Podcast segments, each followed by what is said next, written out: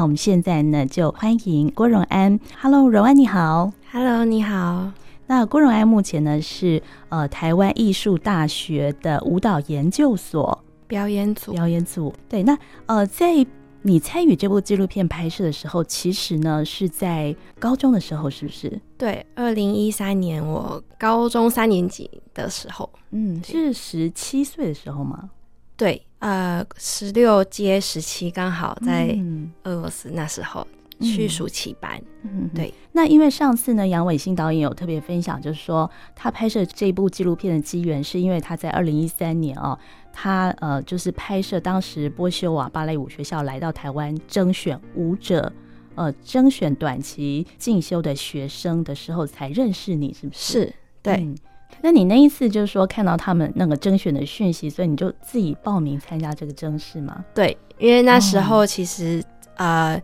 学校都有，即便是暑假，学校都有排练，嗯、然后或是平日啊，学校都有上课排练。因为那时候高中是很密集的在训练，嗯、所以我是先在网络上看到讯息，然后就先自己报名，然后再跟爸妈讲，然后再自己坐车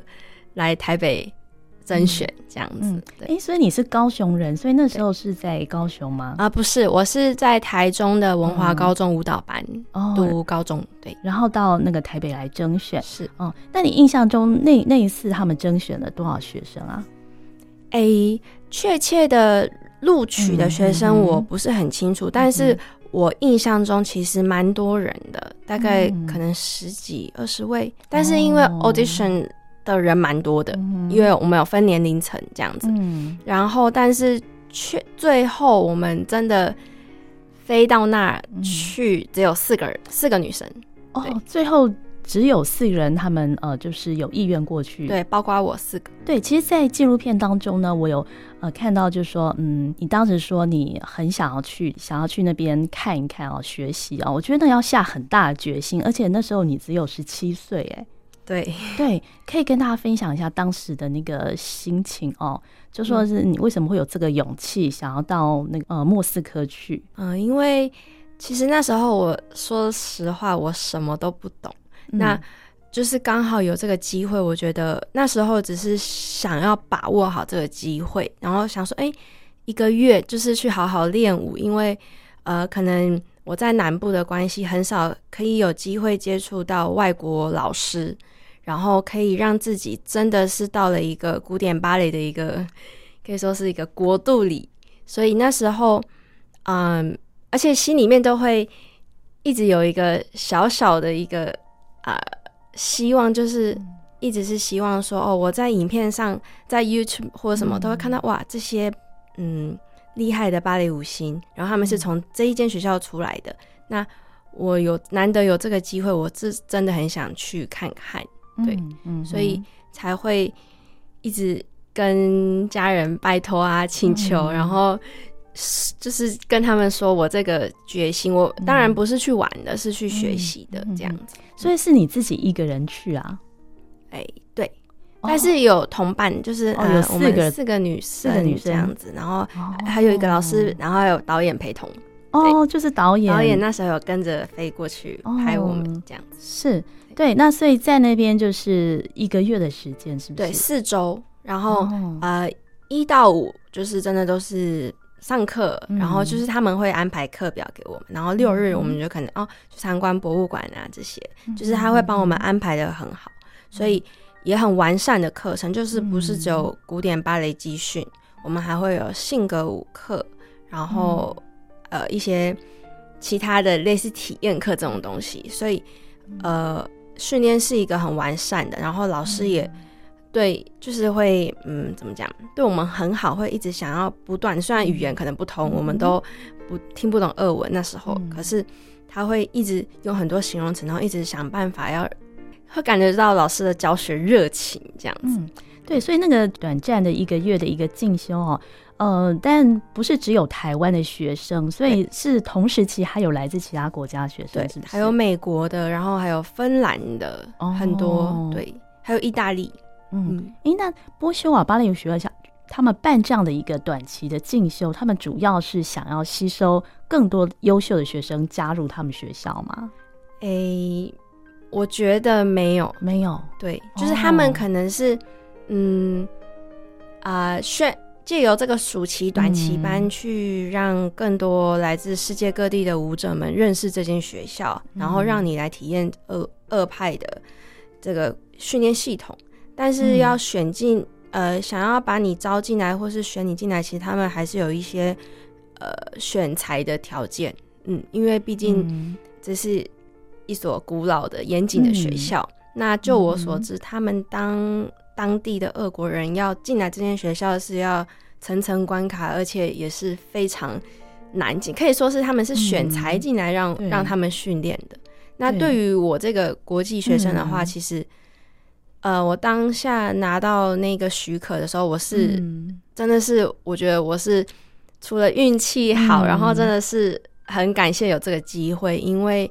我的条件不是最突出的，嗯，对，那有老师赏识我，我就是真的很感恩。所以在那个一个月短短的那个进修的呃当中呢，当然呢，呃，老师也发现你非常优秀，后来他就主动邀约你呃去就读他们的学年班，这样。对，是，嗯，是，嗯，但学年班的话又跟呃暑期班是非常完完全全不一样的感受，嗯，到了那边学年班的时候，老师对你的态度，嗯，已经是他会一视同仁，嗯、他不会因为你是呃亚洲人，你是国际学生，他就对你的标准放松一点，没有、嗯、一视同仁，他对他们的标准在那百分之百、百分之两百，那他对你就是一样，嗯、即便我有身体条件的限制，不管。你就是要想尽办法达到，嗯、然后对你的要求其实更严格，嗯、然后整一个氛围的话，会感觉哇，整间学校大家都是在不断的想办法往上、往上提升自己的能力。嗯、那大家都是每个一个比一个还认真，嗯、老师一个比一个还严格，严格，甚至是、哦、呃那个态度的话，呃，简单粗暴来讲就是很凶。对。哦，嗯，是，所以，嗯，嗯。自己的心态要调整，因为像暑期班的话，嗯、会感觉哦，他是善待你，嗯、他把你当宾客、贵客这样子。嗯、但学年班就是，我是去就把你当成正式的学生来看待，我是去修行练功的，哦、所以对老师的态度什么，嗯、呃，要非常的尊敬，嗯、然后虚心求教。嗯，这样子，嗯哼，对。那那个学年班就是半年还是一年？一一年，一年，一整年。对。所以，因为你要就读这个学年班，所以你也先办了休学。是。哦，就是在那个呃高中舞蹈班的部分。对，高中舞蹈班先办休学。哦，那个时候大概就是呃高三，高三的时候。高三。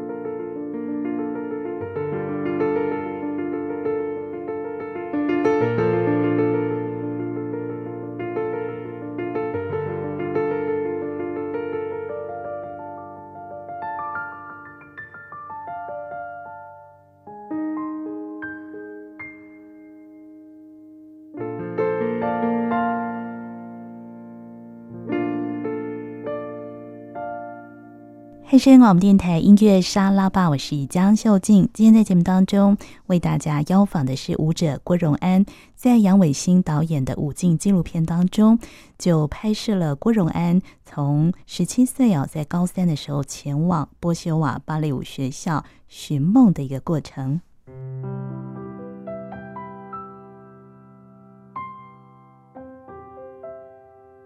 所以在那个嗯，分享一下你就读那个波修瓦芭蕾舞学校的这个学年班哦，他们每天的那个训练课程哦，嗯，大概是怎么样？嗯，因为我是外国人，所以呃、嗯，我们会早上的时候会先有一堂俄文课，哦、然后俄文老师会教你一些。呃，从他们的字母发呃字母发音，然后他会直接切入一些我们课堂上会老师很常讲到的单字。他不，因为我们他要我们快速的可以融入，可以听得懂老师在讲什么，所以他会先切入从比如说身体部位的一些简单的单字，然后去教我们。然后呃，上完早上八点的时候上完。一个小时的俄文课之后，嗯，然后就会接着上古典芭蕾集训。这是一礼拜一到礼拜六，每天早上都会有古典芭蕾集训，大概几个小时？每天早上两个小时。哦，是对。然后中午就会休息吃饭。那他中间中午的时候，有时候不一定，有时候老师会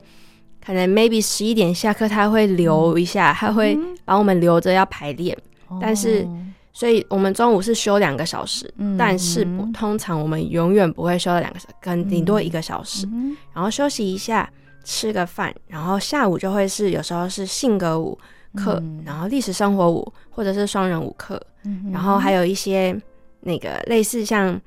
拉筋课，然后就是以体操的方式去拉筋这样子，然后每一天，嗯、但是礼拜六的话就是半天，嗯、然后呃哦还会有那个。硬鞋课就是除了我们平常早上的集训课以外，会穿到硬鞋课、嗯、足尖鞋。那到了下午还会再针对一堂单独的硬鞋，然后会做一些剧目的排练跟学习。哇，听起来非常细耶！对，哇，非常专业。嗯、那他那个就是你们那个班级里面，他是有分年龄嘛？就是你们同一班大概都是跟你一样的年纪吗？嗯，差个上加减两岁。这样子，嗯，会差到这么多，因为，嗯，像我的话，其实在里面已经算是不年轻的，哦、就是可能我那时候十七岁，但是会有同年龄是有十五岁的，嗯、但是也会有十八、十九岁的，嗯、对，但通常会加减这两岁的都是，比如说我是台湾人，然后也会有日本人，嗯、他们对于国际学生的年龄不会到非常苛刻的说，嗯、哦，这个班一定要。呃，是这个年纪，他会加减二这样子。嗯，哎、欸，所以他们学校招收的学生就是，嗯，就是就是大概是高中阶段这个学生吗？还是、嗯、他们会是从没有，他们是从差不多十岁到十八岁。哦，对，他们十岁的时候就会先选才进去，哦、但是可能有些人是九岁或十一岁才被选进去，嗯不一定。就是差不多台湾的小学三四年级，嗯、他们就会开始训练，嗯、但是初期的训练就是以嗯身体基基本训练为主，不会马上就是切入古典芭蕾这样子，嗯、然后慢慢的一步一步，每一每一年你要升上去，嗯、你都要经过考试。嗯、那你身材走样的，或是你能力到达不了，嗯、或是你的身体条件开始有一点限制了，嗯、那他们就会。请你离开哦，这样子，这样子啊？你说身体条件有一点限制，或者是什么意思？嗯嗯，就因为他们一开始选进去的时候，他们其实很酷的是，刚好那时候有看到他们是小小男孩、小女孩会分开来，小女孩跟小男孩永远都是进去一律穿一个小小的小短裤，但是上身是全空的，然后进去，老师们坐一排在前面，嗯，他们会，然后会有一个老师呢过去开始搬动你的肢。四肢，然后让前面老师看说，哦，你的柔软度如何？然后他们也会量你的啊、呃、手长啊、身长、脚长，会量身，然后可能做评估，然后或是放音乐，或是有有钢琴伴奏老师放音乐，听你的音音感跟律动感，然后请你做一些简单的基本的动作跟那个拉伸的一些姿势，嗯、然后去评估。但因为那时候还小嘛，嗯、那你慢慢长大，开始进入发育期，有些人会开始骨骼可能会有一点，嗯，可以说是变化吗？或者是开始受限的，可能他会。他的骨盆腔没有那么髋关节没有那么的开外转，那他在做一些动作会有限制。Oh. 那老师觉得、嗯、哦，可能你到你之后十八岁了，mm hmm. 你没办法再进步更多，或者是甚至是其实你根本已经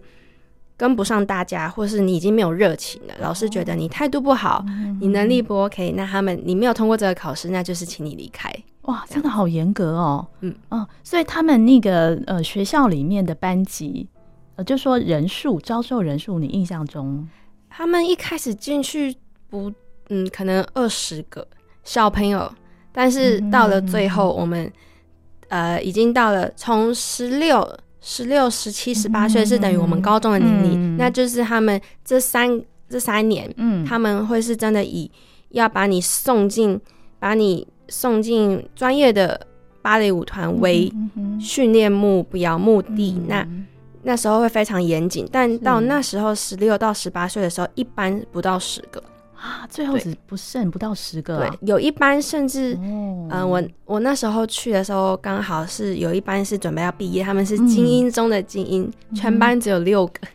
天哪！对，但是那六个都是进到最好的舞团去。哦，嗯，对，所以你在那个就读完这个学年班，就是一年的时间之后。当时有机会再留下来吗？是有的，因为我那时候、哦、呃，最后的我我每一科的考试都是拿满分，哦、对，呃，但是他们的满分不是像我们一到一百分，哦、他们是一到五分。嗯、那那呃，考试的时候是最后会有一个类似以呈现的方式，嗯、所以老师可能会用编排一些呃。小舞码、小舞剧，然后去呈现，然后会请其他老师，嗯、大概前面会做个十几位老师，嗯、是其他班级的老师去坐在前面去评分，嗯，嗯。然后他们当下考完，他们当下就会出去开会，嗯然后决定这个学生要拿几分，要给他几分，然后一到五这样子。但是我每一科都是拿五分，哇，那你好厉害哦，呃，你就是每一科就是说包括古典芭蕾、古典芭蕾、性格舞，格舞。然后。历史生活舞这些所有。双人舞，对，哇，全部都是，那你就是第一名了嘛，对不对？欸、不能这么说，哎、欸，我也不敢这样说，欸、就是可以，嗯。嗯，继续下去。对，但是我就那时候老师有跟你说，你可以继续再有。留下来，还有问我，嗯，那你为什么不留下来呢？对，因为其实那时候很挣扎，嗯、但是，嗯。可能也是跟家里讨论过，因为其实，嗯、呃，那个时候休学就是一个大家都会觉得说，嗯，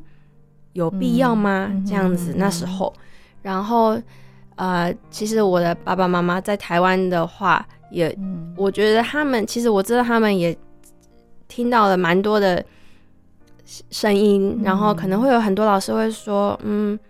就是去让荣安去看看就好，这样子的一些话，嗯嗯、然后或者说啊，荣安这样子去永远不回来了吗？嗯、这样子就是会有一些质疑的声音呢，一直问我爸妈。嗯，所以我是后来才知道，我爸妈有被问到很多问题，但是因为他们不是我，他们没办法替我回答。嗯那呃，是到后来再跟爸妈讨论，决定有没有要继续待呢，还是要回来，嗯、然后我爸妈才会。问，把这些他们有一些台湾的老师问的问题丢给我。嗯，那其实我那个时候真的还小，所以我会觉得说，哦，那么多质疑的声音，好吧，嗯、那那我先回来吧，至少把这个高中学历拿到，把它读完。然后未来如果要出去，我可以找其他的方式出去，嗯、就是想要如果想要再去国外进修的话，嗯、所以我那时候才决定回来，但是。呃，说实在话，其实那时候是很挣扎，想说，嗯，嗯我、嗯、我好不容易已经适应了整个模式，嗯、然后好像可以再继续。再拼，对，哦、但是，对我选择回来，嗯嗯。嗯。那你那个就读的一年是需要自己负担学费吗？是，哦，他们没有给你奖学金这样？没有，哦，所以这个花费应该也蛮高的，是不是？嗯，是蛮蛮大的，所以也很感谢我爸爸妈妈。哦，是是，但是其实真的是一个非常难得的机会哈。对对，而且那那一年对你的帮助应该很大，对不对？很大，嗯，包括对古典芭蕾的认知是，嗯，嗯，完全的，嗯，矫正我，导正我以前可能不知道的，哦、或者是一些。不太正确的观念，嗯、甚至是呃跳舞的方式，嗯、然后表演的诠释，很多其实都是很大的吸很多的吸手，然后或者是说哦，看到他们的训练模式啊，训练体系，甚至是你下了训练，你你离开了课堂，你每一天晚上呃自己对自己的一些给自己的作业，嗯。呃。或者是对自己的督促，我要怎么去规划自己的一些训练菜单，这些其实也是在那个时候这个观念建立起来的，就不是、嗯、哦，我不是照表操课，我除了照表操课以外，我下了训练，我该给自己额外的补足不强的地方的这些观念，我才开始建立起来，觉得哦，嗯、我自己需要 push 自己其他方面的。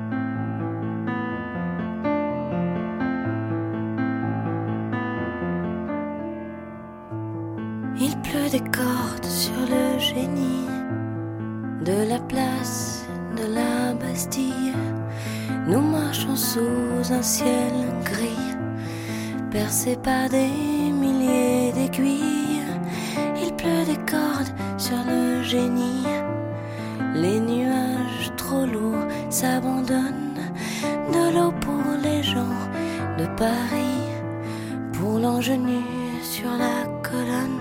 À l'horizon de nos fenêtres, plus rien ne bouge, plus rien ne vit, comme Paris semble disparaître, dilué dans de l'eau de pluie. À l'horizon, le ciel défait, l'ange ruisselant se dessine. On voudrait s'aimer à jamais sous cette pluie que rien ne termine.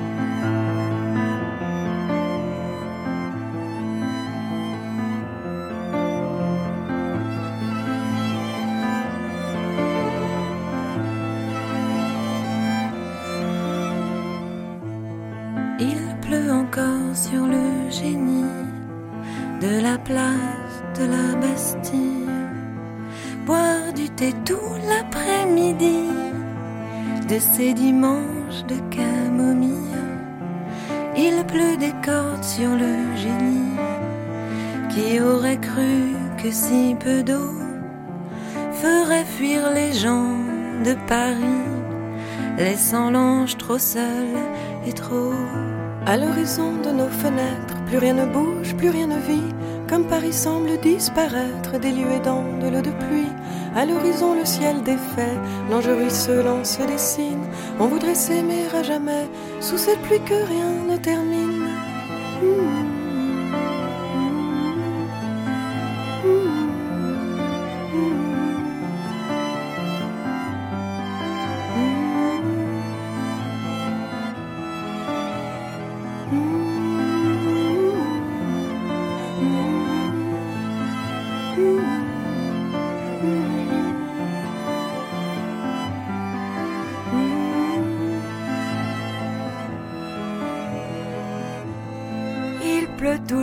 Sur le génie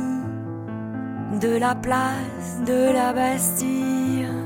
Nous nous couchons avant minuit dans des draps chauds qu'on éparpille. Il pleut toujours sur le génie. On sort des repas de famille. L'ange ruisselant dans la nuit déploie ses ailes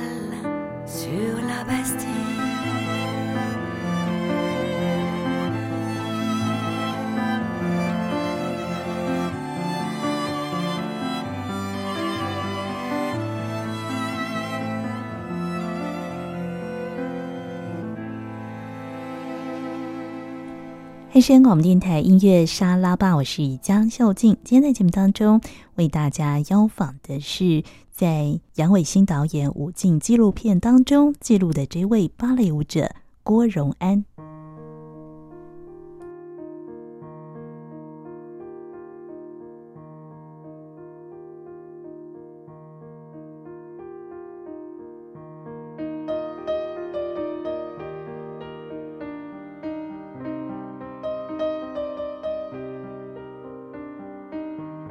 们再回到那个武进的纪录片哦，嗯、所以就是从二零一三年，这个杨伟新导演就跟随着郭荣安到莫斯科去拍摄你就读这个波秀瓦芭蕾舞学校，嗯，所以他跟拍你的时间应该是非常长，是不是？就是说，但其实我们实际看到在纪录片里面，他可能剪辑的。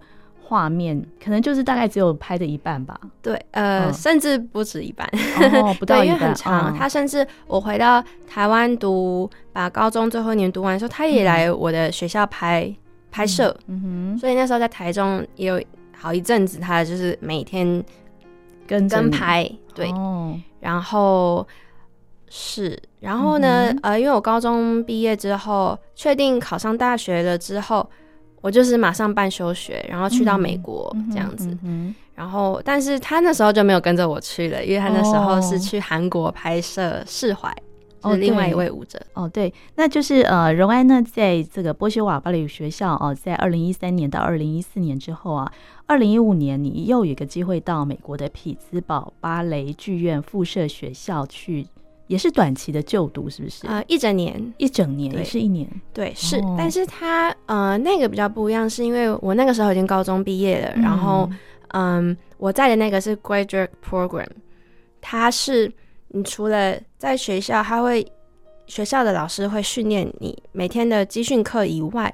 下了集训课，我们就是有时候会跑去跟舞团排练。嗯，就是跟职业芭蕾舞者专业的去排练，然后也会学校自己的演出，或是要去呃一些其他城市的演出，小小演出，我们也要跟着去排练。嗯，所以那个时候跟在波修瓦非常不一样的是，因为在波修瓦是我就是可以呃以训练为主。嗯，那在美国的话，就是其实已经算是哦，我要把自己 ready 好，让。老师们，或是让舞团的呃，或是编舞老师看到你、嗯、哦，他 pick 你说哦，嗯、请你你可以跳这支舞，嗯、因为我们那时候一般的人数非常多，嗯、那大家都是竞争的想要参与这一首舞马的演出，所以大家会是非常竞争的一个关系，去想尽办法让自己可以是一个很好的专业舞者，让你让编舞者去 pick 你这样子，嗯嗯。嗯所以呃，这一段呢，就是在你高中毕业之后啊，到美国去，对，呃，也做了一年的进修，然后之后回来之后，你就呃再去考那个台艺大是吗？呃，其实是在去美国之前，我就已经先考上了。哦，那因为想说哦，那进大学之前想要再去国外看一下，所以我就先办手续。所以其实我从美国回来，我就只是办好复学手续，我就回来了，这样子。嗯嗯，然后就开始。我的大学生活，在大学生活这一段，那个杨伟新导演也也是有跟着你拍摄了很多不同的画面哦，是，然后访谈也是蛮多的，嗯，嗯，然后其实到了大学的时候，后来我在看纪录片才发现，其实到了大学后期，嗯、真的那时候的想法跟啊、呃，就是非常不一样，跟我高中那时候十七岁的时候、嗯、去到俄罗斯的那时候的想法跟说话的方式就。都不一样了，我自己是后来看纪录片才发现的哦，所以你就在纪录片里面，你也看到自己的成长。后来你再回去看纪录片，发现哎，你跟高中时候的那个想法跟观念都有不太一样的地方哦。大大概是哪是哪些部分？嗯，想法来讲的话，就是那个时候会是一开始是一股脑的想要往外跑，嗯、对，那。看过了之后呢，回来台湾就会发现，哦，原来我还是有很多不足的地方。包括在大学学习的时候，我也会觉得说，哇，其实，嗯，可能我之前把不要不要局限在芭蕾舞好了，嗯、把它扩展到舞蹈，对于舞蹈的这个认知或是想法，太还是还是很少，所以、嗯、那时候才会觉得，哇，自己那时候，嗯，根本。这是一个什么都不是，就想要出去。但我也其实也是很谢谢那时候的自己是，是哇，嗯、什么都不懂，但是出去那时候就是单纯就是勇气出去。所以其实嗯，会觉得我、哦、我那时候说话怎么是这个样子啊，或什么呃，怎么会？真的吗？对，我都在捏大腿。但是我看了，我蛮感动的。我就是看到你高中时候，你就说你你下定决心你要去 俄罗斯，去莫斯科闯一闯。那我觉得哇，这个小女孩就是很有自己的想法。对对呀、啊，对。嗯、那啊，然后到后期就会开始真的觉得说哇，呃，还有很多方面是可以去补强自己的，嗯嗯、包括嗯、呃，你对于表演这一块，因为可能在在这之前，在大学以前就是很着重在我要训练训练训练，想要把自己身体能力把再往上提升。嗯、那到了可能自己也慢慢成熟一点，就会觉得说，嗯，我在跳舞。我不是只是执行动作，嗯、我还有要关于，比如说这这个角色的风格，这个角色的，嗯，我该如何诠释，嗯、或是像，因为因为在大学期间，我还有在外面的舞团，不管是高雄城市芭蕾舞团还是其他舞团，都会有，嗯、呃，其他参与其他舞团的演出，嗯、利用寒暑假，对，那会接触到可能是国外的编舞者，或者是一些其他国内的编舞者，是现代芭蕾的。编法，嗯，那这个又非常呃，跟古典芭蕾的一些古典舞码的诠释非常不一样，嗯，所以也是在那个时候，我会觉得说自己对于表演这块是，或是个人风格可以再去更加强，然后更去琢磨的地方，嗯，所以也才会慢慢在大学还有之后现在研究的时候，才会促成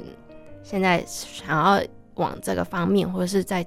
加深钻研的地方，这样子。嗯、对，我们再来讨论，就是在武进的纪录片里面，他有拍摄一段你去参加那个东京芭蕾大赛，是那个是在呃二零一五年的时候。哦、那其实呃那个时候其实已经确定我要去，即将去美国了，就是可能我八月要去美国，然后前一个月刚好呃比赛。就是因为那个时候会想要透过一些国内外的比赛，增加自己的一些不管是经历也好，舞台表演经验，然后顺便训练自己的胆量，这样子。那因为刚好台湾有个老师，呃，他训练他就是有训练一些舞者，那刚好我是他训练的其中之一。那他就是想说，他就有问我们，之前就问我们说，哎，愿不愿意到日本去看？更大规模去参与更大规模的一个比赛，嗯、让自己训练一下自己的胆量。所以我们不是志在得奖，是想说是在参加。对，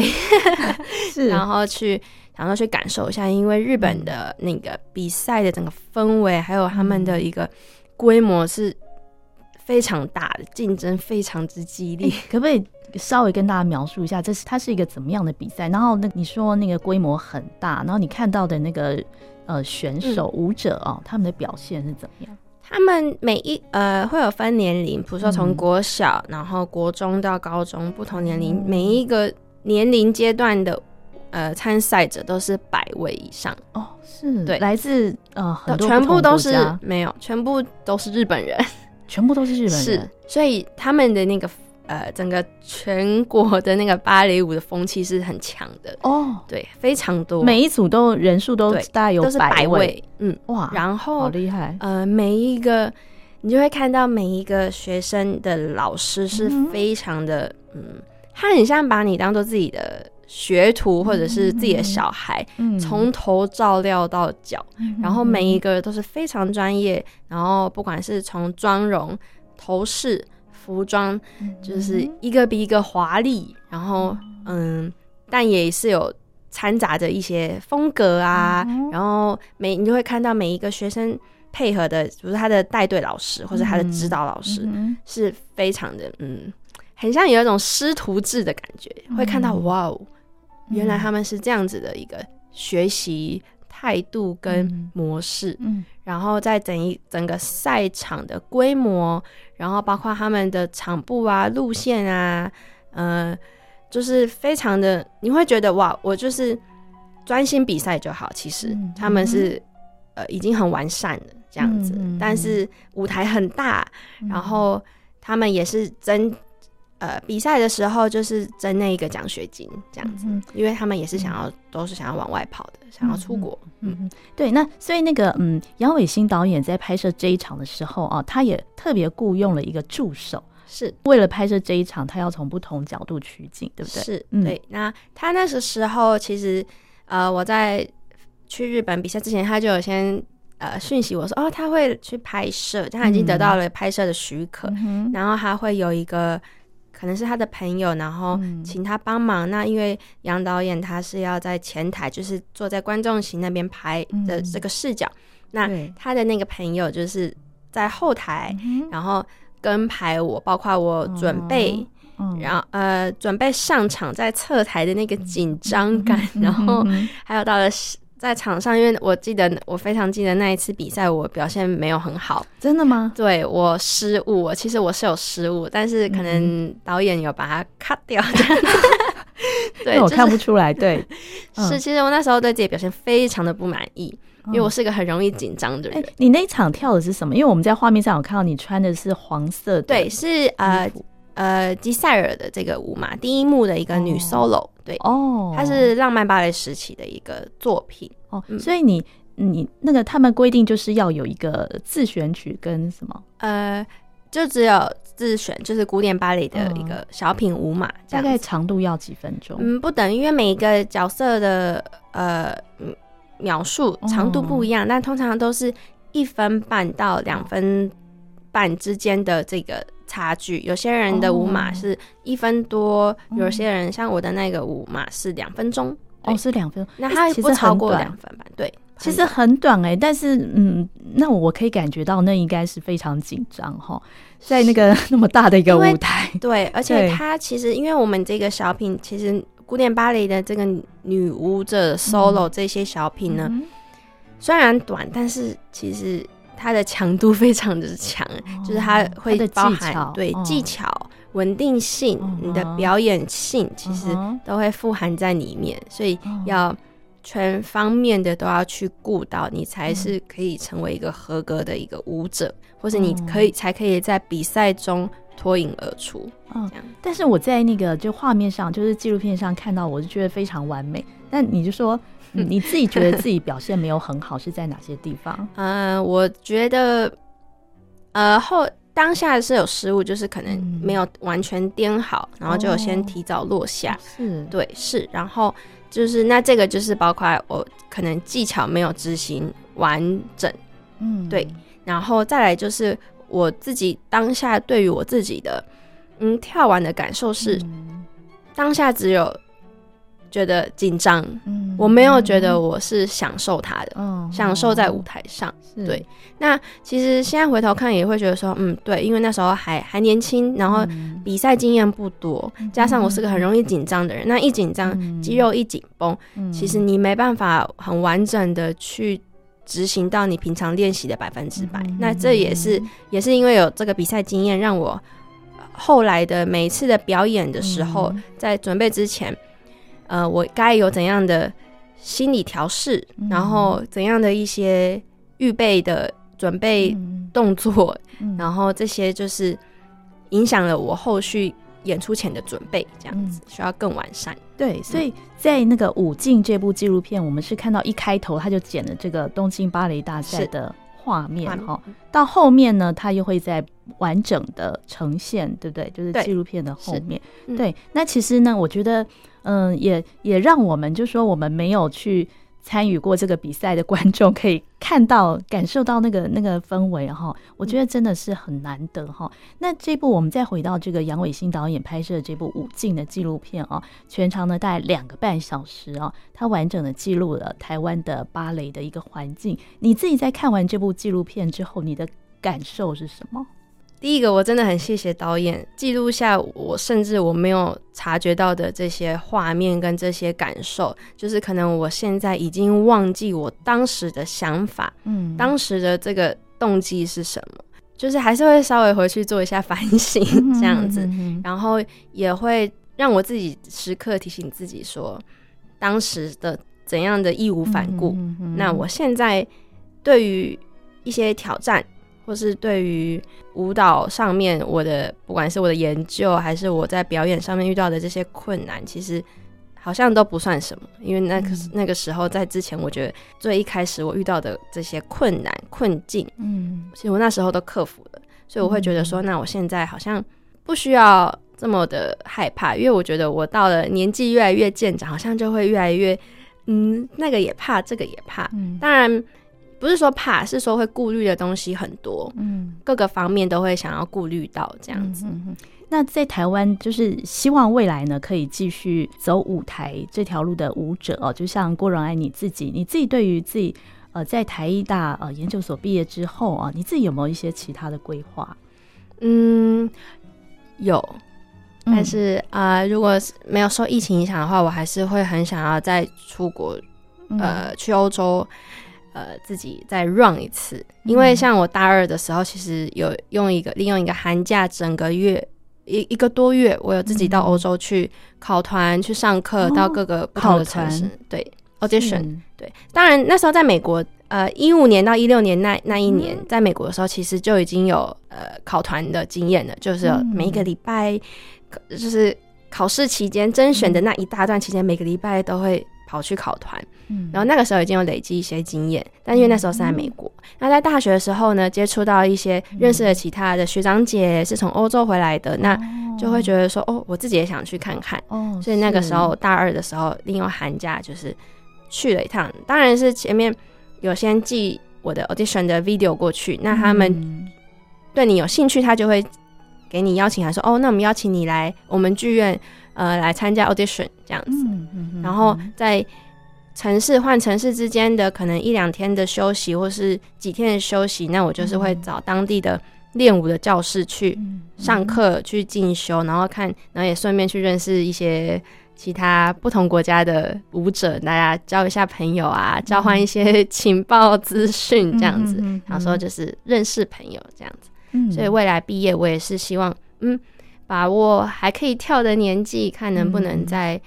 出去跳。嗯、但如果没有这个机缘的话，我也觉得没关系。就是台湾，嗯，虽然可能比较辛苦一点，嗯，但是我觉得其实台湾有很多很好的一个让你发表的一个呃舞台，嗯，其实越来越多，只是可能